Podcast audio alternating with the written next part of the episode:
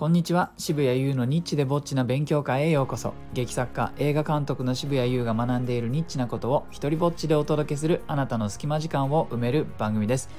いやーぐわ久しぶりです。ぐはい言えない。久しぶりでございます。もうね前回の更新から前回がね10月26日だったんで12日も空いちゃいましたね。いやーその間その間ね。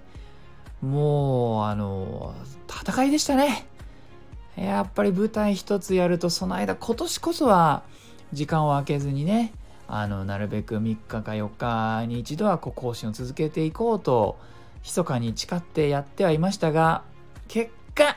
結果無理でございました。はいどうもすいません。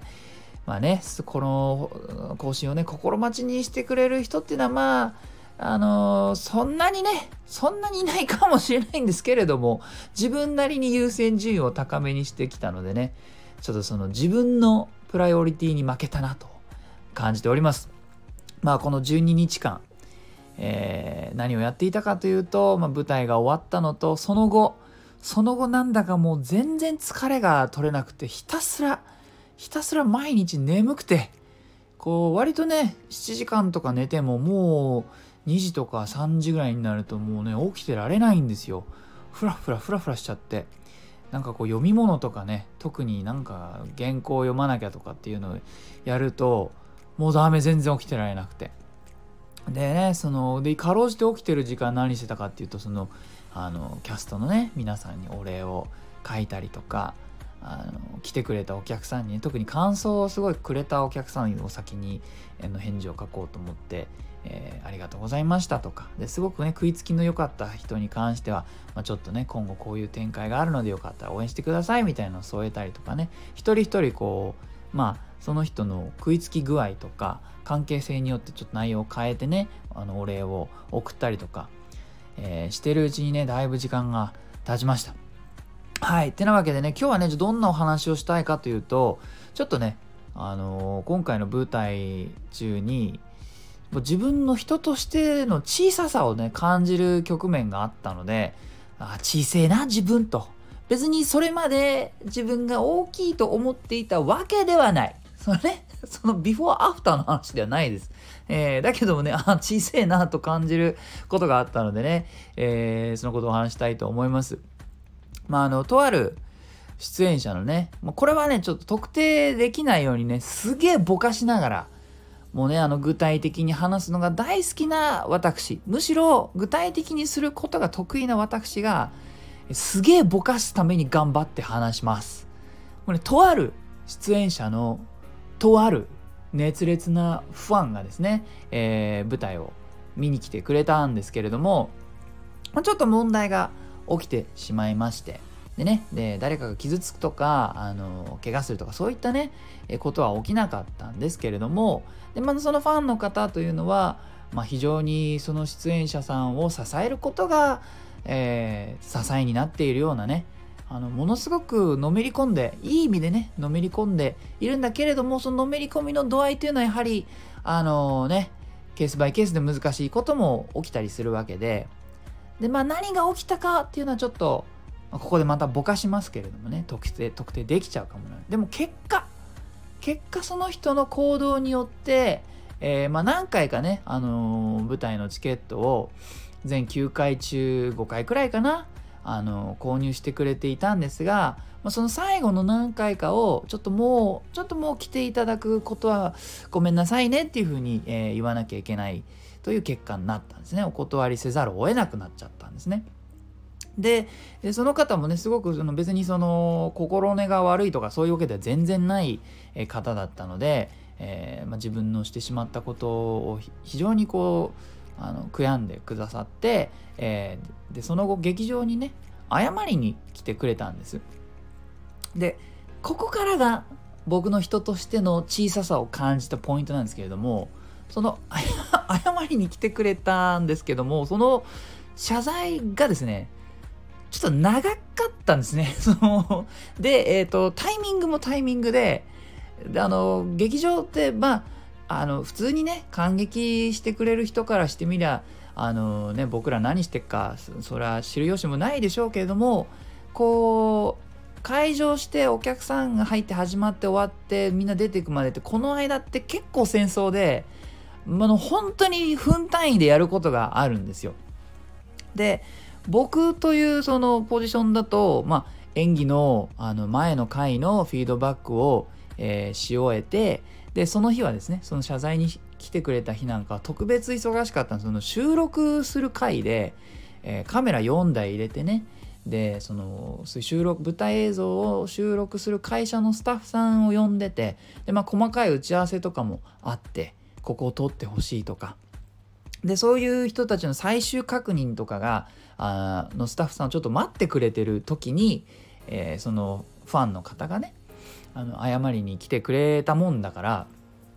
あのまあない時間を割かなくてはいけなかったんですね。それででもう目の前にもうものすごくね申し訳ないと思ってくれている人が立っていて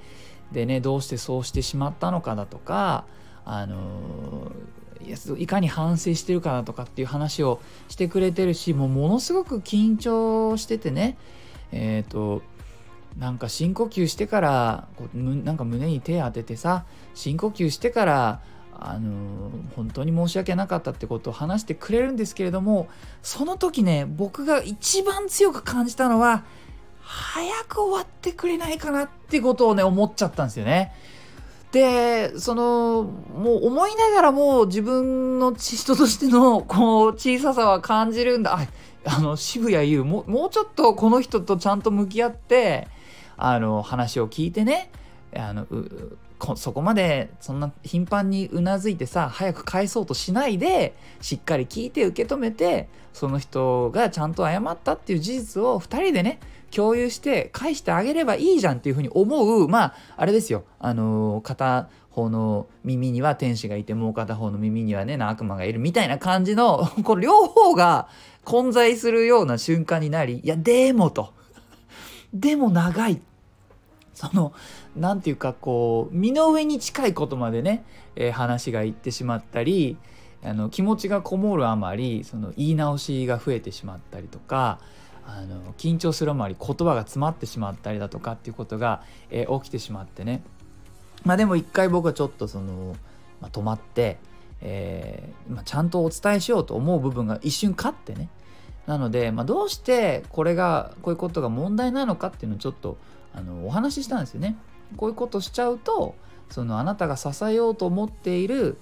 キャストさんにやっぱりあの迷惑がいっちゃうよねって例えば僕はその監督だったり演出だったりやってるけれどもあこのキャストさんを呼ぶとこういうちょっと問題を起こしちゃうファンがあの来ちゃうんだってなると次僕もしかしたらこの人呼ばなくなっちゃうかもしれないよね。それってあなたが支えたい応援したいと思っている人なのに全く逆効果でしょっていうことをそのまああのお伝えしたんですね。せっかくここまで真摯にあの謝ってくれてるからと思って。でまたこれがねこれが結果的にその そうそうするともうちょっとそのなんかささらにあのそのファンの方があ説明に入ってしまってああとすでに長かったものをもっと長くしてしまった。だからね、こう難しい。これに正解はおそらくなかった。これに正解はなかった。ただ、結果的に、その後ね、あの、本当に結局、もう僕の方から、すいません、ちょっともう、もう時間がないんで、申し訳ないけれども、伝わったんで、あの、ごめんなさい、帰ってくださいっていう風にね、えー、切らないと終わりそうになかったんですね。だけども、その後なんか結局僕自身が、自分の取った行動で傷ついてうんなんかちゃんと最後まで聞けばよかったのかなとかさ。それなんでその後妻にちょっと今日は自分の人としての小ささをめちゃめちゃ感じるよとか言いながらね、えー、その日を過ごしましたけれども 難しいことが起きるなっていうふうに思ったのと同時に、まあ、自分のねやってることの規模がこれから大きくなれば大きくなるほどこういったことはね、えー、きっとそのなくなるってことはないしむしろ増えてしまう可能性もね全然あるので、えー、ちょっと大きな学びだったなというふうに思っています。えーとですね、はい、いいなと思ったらハートマークをタップしたりフォローしてください。Twitter もやってるのでよかったらそちらもチェックしてください。えー、そしてですね、まあ、こんないろいろなことも抱えながら大盛況のうちに終演した劇団牧羊犬第5回本公演狼少年立花の配信版の予約を開始しました。イエーイ。パチパチパチパチパチ、えー、今片手でスマホ持ってるので手叩けないですけどパチパチパチパチ、えー、カメラを4台投入してですねそのうち2台はなんと 4K のカメラを入れて、えー、映像ならではのアップとか劇場ではね見逃したかもしれない裏芝居をふんだんに入れたこだわりの編集。そして、えー、プロの方をお呼びした聞きやすい静音、ね、舞台の映像、ちょっと音聞き取りにくいと思ったことありませんか？このね劇場の臨場感を可能な限り再現します、え、詳細は概要欄をチェックしてください。ご予約お待ちしてます。ではでは渋谷優でした。